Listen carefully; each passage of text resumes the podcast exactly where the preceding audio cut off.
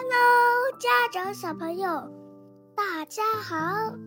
今天要分享的故事是《Sun Sheep Can't Sleep》。By who? by Phil Roseby Cox. Cox 这个名字好奇怪。是 illustrated by 塔克斯 Cart Cartwright. Edited by Jenny Tyler. Okay, go. Go on, please. Sam sheep can't sleep. 睡不着吧？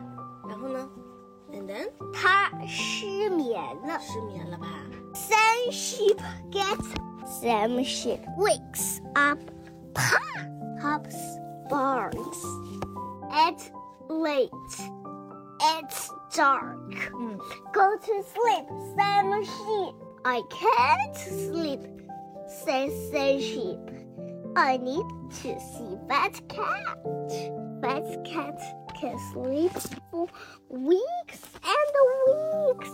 我们今天就录一半行吗？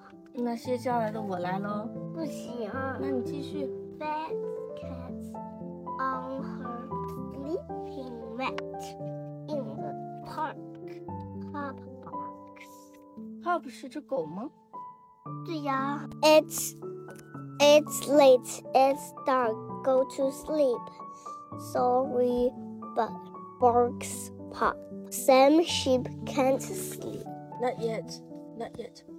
Turn it back to the previous page. You missed something. Look. You need to see Ted in his red bed. Ted is asleep in his red bed. Ted wakes up. On goes the light. Pop barks in the dark night. You give me a fright. Sorry, barks Pop. Sam sheep can't sleep. Then let's see Big Pig down the street. Big Pig growls, You woke me up! 是 Fat Cat yawns. Don't blame us. Sorry, barks Pop. Sam Sheep can't sleep. Can't, can't sleep? Can't sleep? Says Pig. Then do a jig.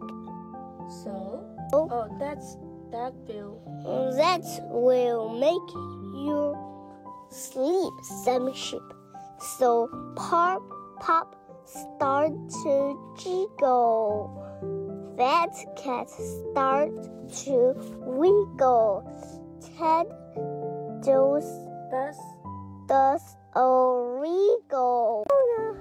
and Big Pig Truly, starts to giggle.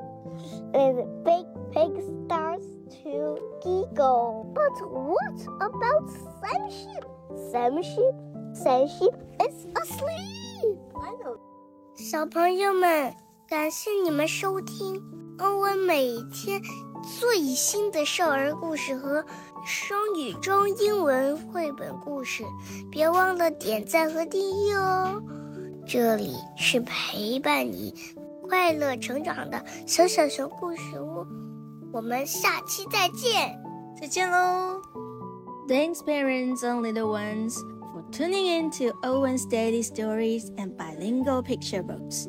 Remember to like and subscribe. See you next episode at the Little Bear Story House for more fun and learning. Bye.